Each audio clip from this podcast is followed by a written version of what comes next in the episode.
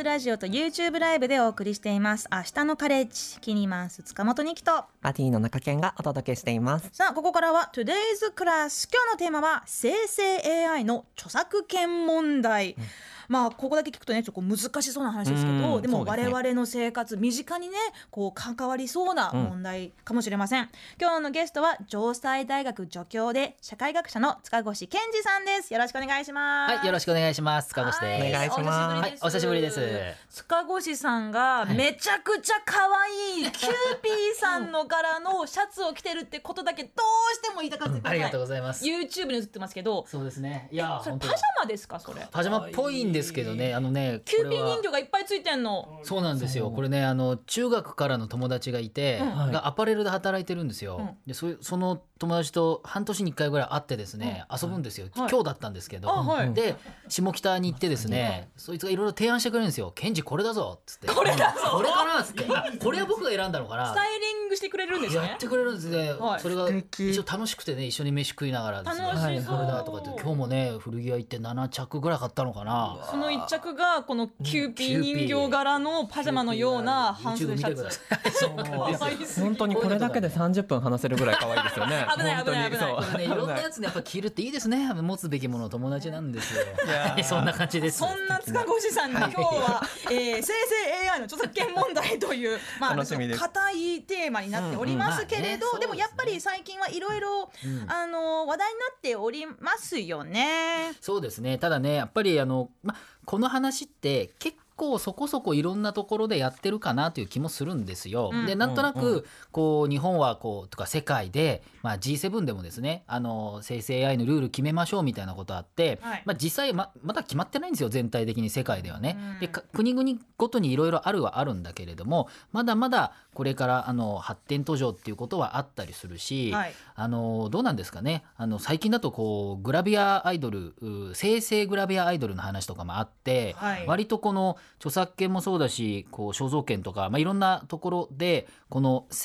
まあ、AI とその、まあ、なんていうか法の関係とかっていうのは、うん結構皆さん気になってるところなのかなとも思いますけれどもね。テクノロジーがものすごい速度で進歩しているけれどそれを取り締まるルールとか法整備が全然まあ全然かかなり追いついてないという印象を受けますが、うんうんうんまああのー日本でも世界でもってことですよね。であの先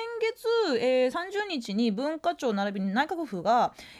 AI と著作権の関係等についてという文書を公開されましたけれどこれってなんか日本でもこれからあの法整備が始まるような予予兆なんでしょうか？まあ、そうですね基本的にはまあこれからどんどん議論をしていきましょうということも、えー言っているし日本はどちらかというと G7 の時にでもですね、えー珍しくですね日本が旗振り役になっていろいろ生成 AI のあの権利問題考えていきましょうと言ってるんですけれども世界的に見ると日本はかなり緩いんです。ゆるい、珍しいんですけれども日本はですねあの2018年だったかな、えー著作権法を変えてですね改正してその時の30条の4っていうのを作ってですね、はい。簡単に言うと生成 AI は何でも学習して OK ってことです、まあ、例外あるんですけれどもほとんどその例外はまだ決まってなくてその今生成 AI がいろんなねあの使っちゃいけないとかなんていうかな僕のデータ学習させないでとかこういろんな人が権利持ってる人が言ってるんですよ。パクられちゃうから、うん。簡単に。はい。だけれども日本は一応学習するに関しては、えー基本ほとんど OK になっていて EU なんかだと逆にですねえオプトアウトっていうんですけれども例えばこのじゃあスタジオジブリね、スタジオジブリのうん。トトロとかあるじゃないですか、はい。はいトトロとかってあの作ろうと思ったら簡単に作れちゃうんですよ。生成 AI が。呪文で。呪文で、はい。もう本当にあのトトトロじゃんっていうのが。まあもう今せ 世界中誰もが知っているねにで有名キャラクター。それをやっぱり生成されて嫌なので例えば、えー EU 圏内だったらあのトトロの画像はそのジブリが権利持ってるからうん。勉強させるなっていうふうに言うとオプトアウトっていうんですけれども、はい。そうするとまあその学習しないので AI が。つまり、えーっとその、えーチャット GPT を使ってるユーザーの、まあ、クリエイターとかユーザーの人が EU 圏内の、えっと、サーバーを使ってる限りは、それは許されない。まあそうです、まあ、まあ法が及ぶ範囲っていうふうに言ってもいいかもしれませんね。EU の場合はね。はい。でアメリカは今のところフェアアメリカはですね逆にフェアユースと言ってどこまでその個人が使っていいのかいけないのかっていうのはその時結構法の判断がですね、はい。裁判で決まっていくっていうことがあってですね今まさにそのえっと、そういう AI の会社を訴えてるアーティストの人とかがいるんですね。はい。でこのまあいろいろこれから決まっていくだろうっていう感じになっていて、まあどっちかというとまあ慎重派まあそれこそあのチャット GPT 作ってるオープン AI 自身も規制した方がいいっていうぐらいで、まあアメリカにしても EU にしても言っている。で日本ももう別になきゃいいってあの言うわけではないんだけれども、まあ、今のところ見てる限りはどちらかというとそれらに比べると今言ったみたいなオプトアウトっていう権利もあのこともないですし、うん。あのやっぱりねあのいろいろ話聞いてるとそのコロナ禍で日本はまだファックス使ってるとかね。今回もはい。手書きでいっぱいなんか自治体の人が手書きでやってるから今回のそのマイナンバーの問題あるわけですよね。でそうやって、まあ、デジタル配線だということでとにかく、まあ、デジタルで、まあ儲けようというかどんどん使っていこうぜっていう気持ちになってるようなんですよね。政権だって、うん。政府っていうかね。それで法整備を緩くっていう方向っていうか まあどんどん使えるようにしようっていうことなんですよね。自由にしよう自由に使う。うでもやっぱそうすると困ってる人たちもいるっていうまあアーティストさんも困っているっていうところはあるので先ほどねあの、うん。グラビア写真集のことさ、あの少し触れていらっしゃいましたけど、まあ、これもあのネットで話題になっててちょっとこれはどうなんだろうと私思ったんですよ。これあの「週刊プレイボーイ」編集部が画像生成 AI を使って生み出したあの現実には存在しない、まあ、架空の女性モデルを、えーまあ、こうの載せているグラビア編集写真集だったんですけどでもこれはあの集英社側が販売中止を決めたっていう昨昨日ニュース、はい、これは、えっと、どういう問題が考えられますかね？あのまあ、あのホームページ 見るとですね、まあ、いろいろな問題点にあって、まあ、検討が十分じゃないっていうふうに言って取り下げてるんですね。法律法的に何か。法的というよりもうん。法よりも社会的な問題でしょうね。多分いっぱい批判があった時に、はい。ううちは大丈夫ですっていうふうに自信持って言うにはまだちょっとっていうこともあって集英社大企業ですから、うん。リスクちょっとた高すぎるということで、まあ、それでも出したってことは、まあ、ある種あの頑張ったとも言えますけれども、まあ、ちょっとリスク高いんでいろいろあって今回はちょっと販売中止にするということですけれどもでも結構素人の人がですねあの画像生成って作ってそれはあの Kindle とかで個人でもあの出版できたりするわけですよね。そういうのはたくさんあるってことも言われているし最近だと,、えっと神宮寺愛っていうのかな、はい。えーうん。まあ要するにこう生成画像生成 AI みたいなので作った架空の19歳の港区女子って言ってたかな。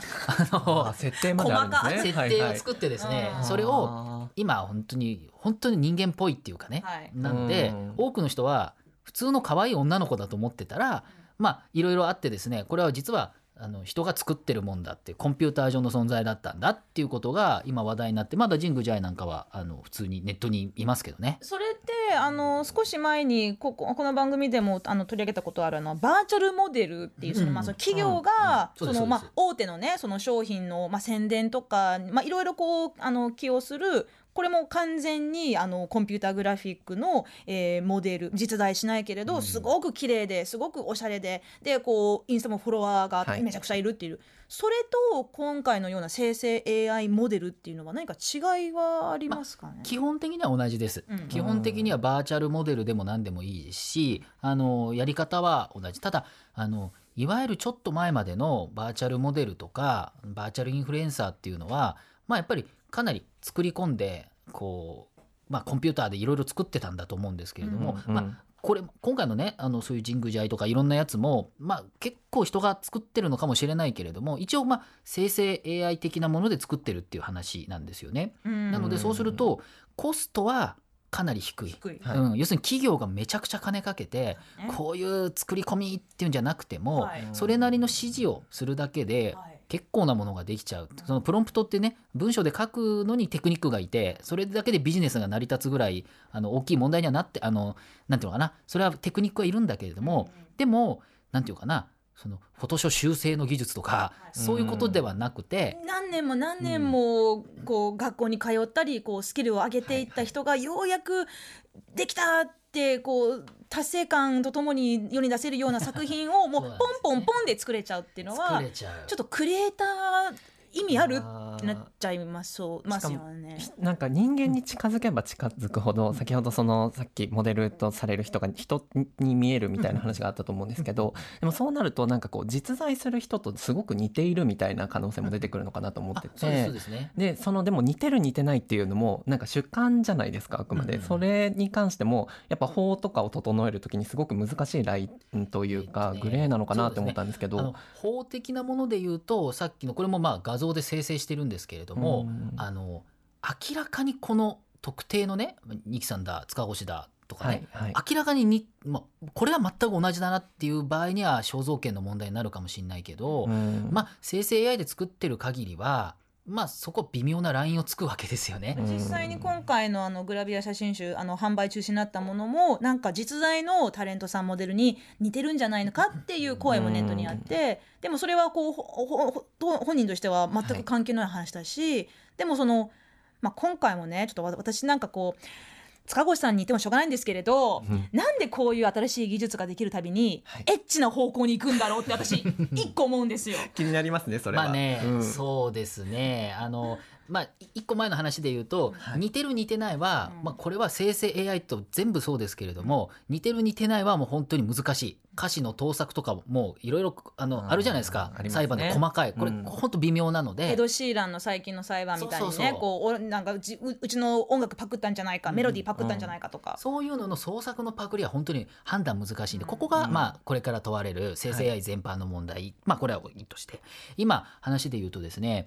やっぱりどうしてもその男性向けのものとかっていうのでまあなんですね。アダルトサイトの広告に使うとかね。あ別に今回のがあの神宮寺どうのこうのかってわけじゃないけれどもそういうこともあるし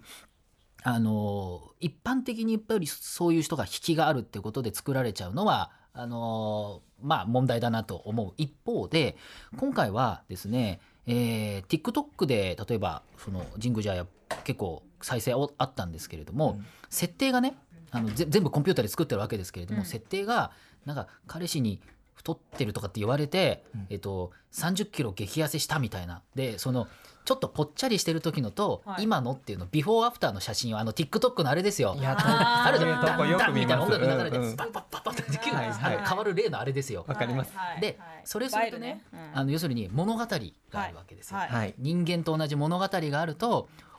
あのそういう綺麗な女の人ってあの女の人にも人気あるんですよ。うん。そのなんていうかな男が見るいわ,、うん。いわゆるねエロい目線で見るっていうことだけじゃなくて、女が惚れる女みたいな、はい。かっこいい女の人みたいなことでも、えー、と割と人気があったって言われてるんですよね。うん。そうするとその事実上結構こう物語込みで売れるっていうことであれば写真だけじゃなくて物語込みで売れるっていうことであれば今後はいろんなタイプの売り方はできるんじゃないかなと。まあなんかこう、あアニメのキャラとかねこうフィクションの人物にこうすごくハマる。のどんどんはまらせるような構造を特にネットの場合はたくさんそのネットに触らせるっていうことですね。アテンションエコノミーって言いますけれどもそういう技術のこうなんていうのかな蓄積があるので、ますますネット見てもらうとかそういうバーチャルインフルエンサーみたいなものを動画でもこれからできるようになるわけですよね。うん。そうそういうのがあの YouTube ライブするとかね。あのそういったことも考えられる一方であと中堅さんさっきおっしゃったみたいに、うん。そのなんていうのかな人間と区別がつかないって話なんですけれどもこれはね僕が思うのはある種インスタの写真ってはい。あの人間もめちゃくちゃ加工できるから、はい。そのね人間もめちゃくちゃなんていうんですかバキバキに肌綺麗みたいな、うんバキバキに肌綺麗ないですとかね。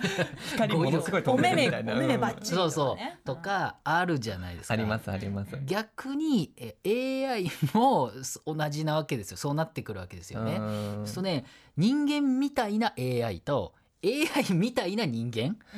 そのスマホ開くとなんていうのかな？どっちだろう？どっちだろう？どっちでもいいやどっちでもすげえやみたいなことになるのうん。こでだわりがなくなりそう。少なくともスマホの先スマホを開けた瞬間には自分が見てるものと全然違うものが出てくるっていうことがまああのこれもえっ、とちょこちょこ問題になってると思うんです。ちょこちょこというか大きい問題ですけれども一番このスマホをね開いてうん加工した人間とめちゃくちゃ綺麗な AI 見て傷つくのはですね、まあ、とりわけやっぱ10代の女性だっていうふうに言われてるんですね。そこも結構心配でこれはもうもともと昔からフェイスブックとかインスタグラムで、えっと、研究したあの研究論文とかいっぱいあって、はい。えっと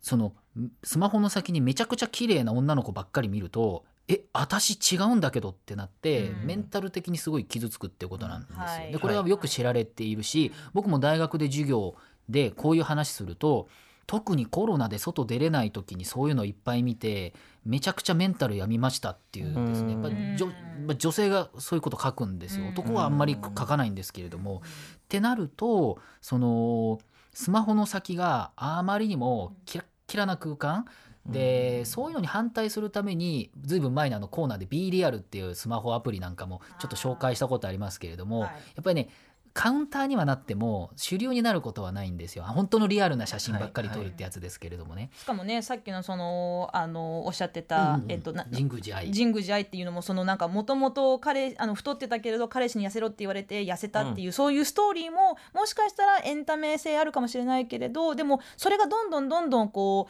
ううーんまあ過激になっていく可能性も否めないですし、でこれが生身の人間だったらいやこれは社会的に悪影響だぞっていうことでまあ何らかの倫倫理的な責任追及はできるけどでもこれ誰が作ってるかわからないっていう架空の人物が、まあ、に生身の人間と同じぐらいの影響力をもし今後持っていったらじゃあもし何かこう社会的な悪影響があるって判断された時に誰がそこを責任追及されるのかなっていう、あのそうですね。お話はあるんですけれど、うん。あごめんなさい。あちょっとねお話の途中で申し訳ないんですけど、ここでまた、えー鉄道の情報が入っています、えー人身事故のため運転を見合わせていた JR 総武線の快速と JR 中央総武線の各駅停車はいずれも先ほど運転を再開しました、えー現在総武線の快速と中央総武線の各駅停車横須賀線に遅れが発生しています。ご利用の方はどうぞご注意ください。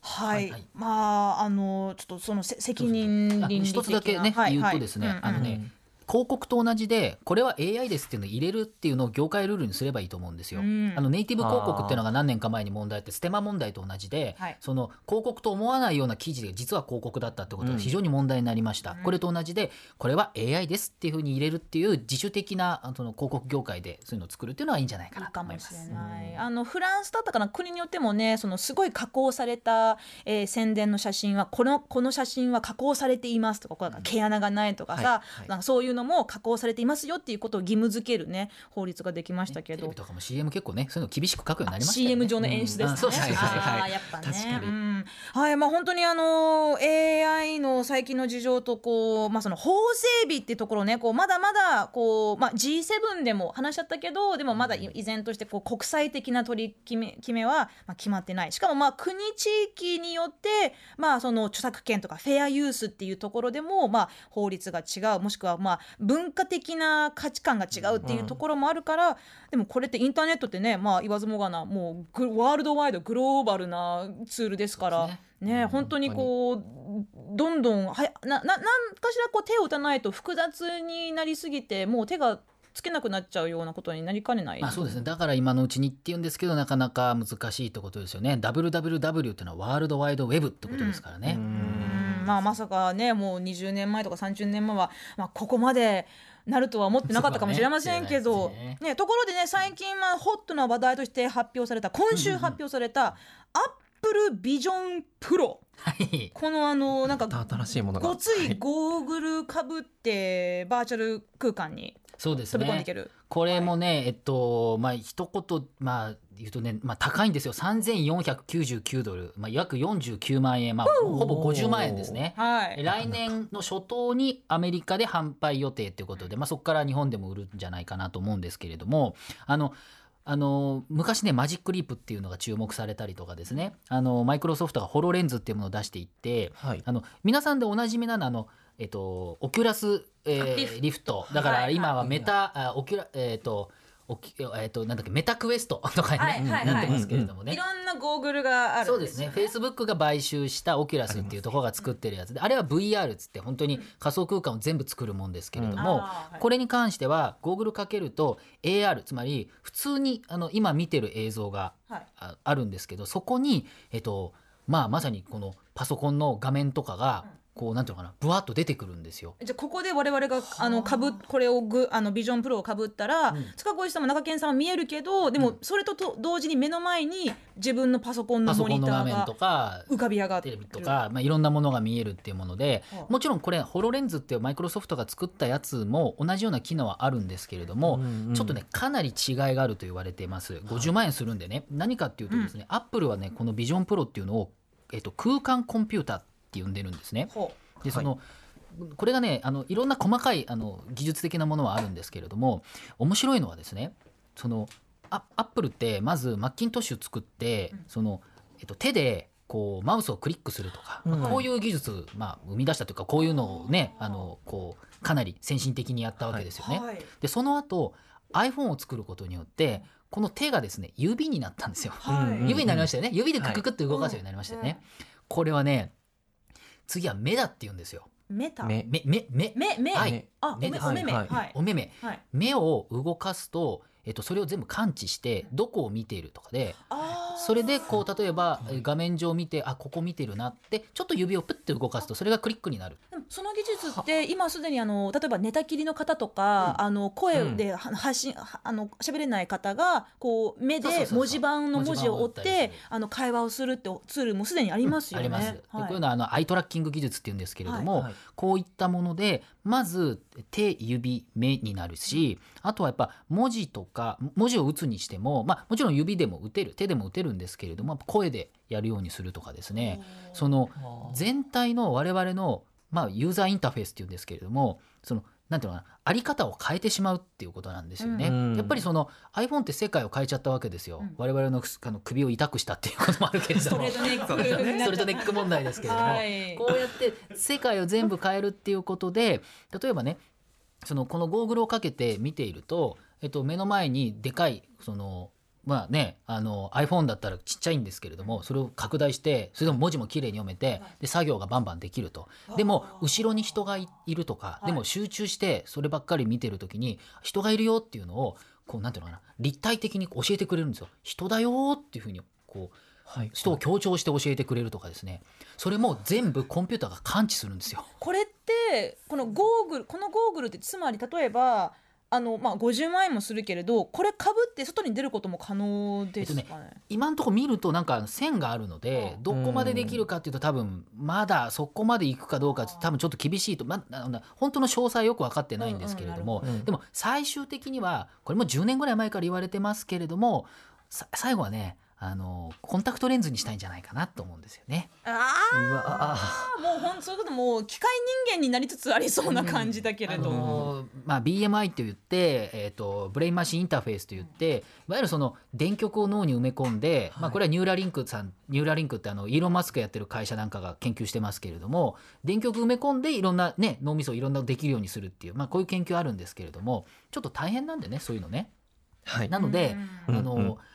まあそのねコンタクトレンズぐらいだったらこれは最終的にはですよ、えー入れてこう見える世界を変えていくとかですね。こういうこともまあ何年先になるか分かりません。10年前から言われてましたかならんか歩きスマホとか問題じゃないですか、うん。でもこれをかぶったらもしかしたらあのスマホ見ながら前方も見えるからもしかしたらぶつかる問題なくなるとかなんかそんなのんきなこと考えちゃいますけど多分もっともっといろいろなね。え要するにあのポケモン GO って、はい。まさにその AR ゲームって言われてて、はい。そのポケモン GO ってスマホなんだけどスマホの先は一応リアルな空間が見えてて、うん。そのリアルな空間にポケモンたちが出てくるっていうことですよね。はい。これえー augmented reality 拡張現実って言われていて、はい。まあ、これも AR ゴーグルとも言われたりするんですね今回うんの Vision Pro ってやつはね。うんそうすると日常の中に、えっとまあ、ネット的な空間のものが出てくる。さっきの話で言えば、えっと、日常に普通の人間も出てくるけどまさにそのあの生成しためちゃくちゃ綺麗な 人とかがあんま違和感ない形で出てくるってなると、うん。まさにね空間が変わっちゃうと、はい。我々の目という空間が、えー見えているものを全部変えてしまう可能性があるっていうことで注目されてる。そんな感じなんですね。ついていけない私。森にこもりたい、すごすぎちゃって。森の山奥で暮らしたいと思っちゃった。でもでもちょっとなんかワクワクするなっていうのは否めないですよね、はい、この後ですねお知らせを挟んでリスナーの皆さんから届いています。AI にしてほしいこと、えー募集、えー読んでいきたいと思います。この後も明日のカレッジどうぞお付き合いください明日のカレッジキニマンス塚本二木と。バディの中堅がお届けしています。あ引き続き今日のゲストは城西大学助教で社会学者の塚越健二さんです。よろしくお願いします、はい、お願いします。はい、あところでそのデジタル関係といえばなんですけど、最近のデジタルマネーとか、うんうん。デジタル給与給与。っていうのもなんか進んでるのか気になるんですけど、まあ、すごく簡単に言うと、その外国の方とか、その銀行口座を開けるのが難しかったりする人たちに対してまあ一言で言えばペイペイとかで、はい。そういうものであのお金の給料の代わりっていうことをできるようにしようっていうことで結構進んでるんですよね。あのいろんなものが進んでそういうのは人によってはかなり便利になるっていうか、うん。あのなのでいいんじゃないかっていうふうに言ってるし、まあ、キャッシュレス化をこう進めていこうっていう意味でも悪いことじゃないんですけれども、うん。まあ、法律的にいろいろまだあのいろんな、ね、点があったりとかあとそうは言うけどまあさすがにPayPay はなみたいなのとか いくらかは現金で欲しいとかね、うん。いろんな人もいたりするので。 PayPay とか LINE Pay とかでねこうなんか家賃も払えて光熱費も税金も全部払えるっていう完全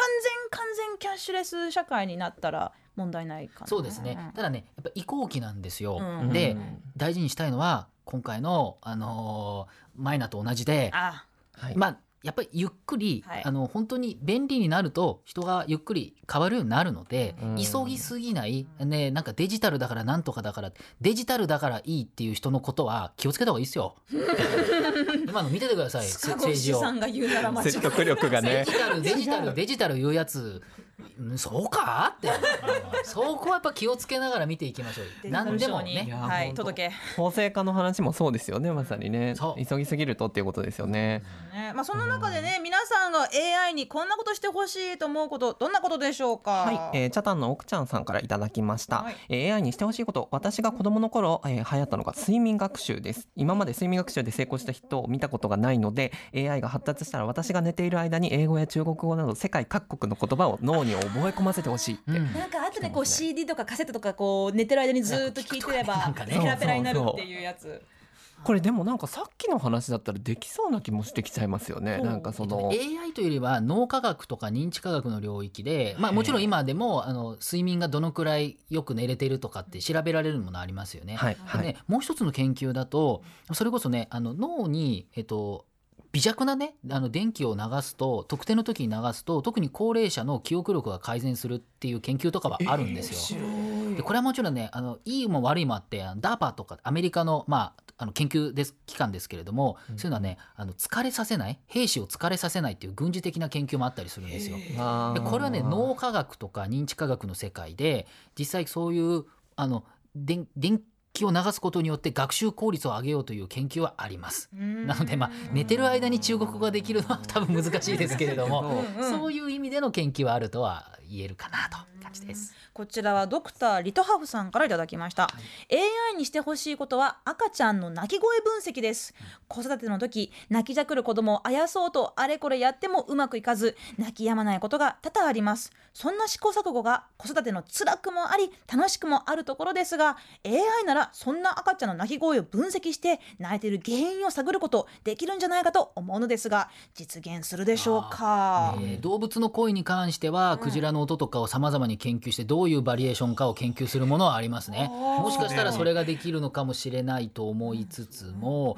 まあ、あとはねそのなんとか竹本ピアノだと子供が寝るとか ああいうのの研究はあってもおかしくないかもしれない。でこれはね研究っていうかあの AI とは違うけれどもあの一つ面白いのは、えっと、赤ちゃんの声って絶対みんな気にしちゃうんですって。うんうん。うんあのどんなにあの音が大きいとかじゃなくてそれはね多分ね遺伝子レベルでね、はい。あの子育てしてようがしまいが人間は危険信号だっていうね、うん。あの赤ちゃんのうん。危険だってことで我々気にするようにできてるので。ハラハラしちゃいますハラハラするっていう意味では大切な機能で我々見てるってのがありますけど音声研究ねあのどんどん進んでいくともしかしたら多少の解明はできるんじゃないのかなとそこは確かに期待したいところではあるかもしれないですね。ねちょっと一個短いのもう一つ読めるかはいな。、そうですね。ここで来てるのが、マジで泣き出す5秒前さんは、推しの声でおしゃべりしてくれる AI が欲しいっていうふうなことで、あの、えっ、と、インド人の方を推しているらしいんですけど、日本語で会話できたら、彼の声でできたら嬉しいなって。えっとえっと、技術上はできます、うん。えっと、声優さんの声とかをたくさん喋らせて何でも喋らすのがある。ただインドの人を多分英語なのかな、はいそれを日本語に翻訳してその人が日本語っぽく喋る技術はあるかどうかはまだちょっと分かんないけど多分技術的には、えっと、不可能で多分不可能ではないと思います。好きな俳優さんとか声優さんの声となんか一日中おしゃべりしたいっていう夢は実現ねそれはまあ技術上今でもかなりできます。同じ言葉同じ言語の人であれば、そうかいや本当にあのまだまだね気になるところいっぱいありますけれど、うんえー明日のカレッジ今日の Today's Class は、えー、塚越健司さんに AI 事情と著作権問題などなどについてお聞きしていきましたがまあちょっとなんかやっぱりこうどうしてもね塚越さんの回になるたびに「やだ何これ怖いディストピア」って思っちゃうけれいつもそう言われてた。けれどなんかでもまあい怖いもの見立ててねこう覗きたい、うん楽しみにしたいっていう気持ちがありますからね。どちらもありながらねあのどっちも大切にしていきたいですね。うんねまあ我々のねこう、まあ、倫理観とか法整備もね、同時に進行していかないといけないんだろうなと思いました。え塚越さん今日はどうもありがとうございました、はいありがとうございました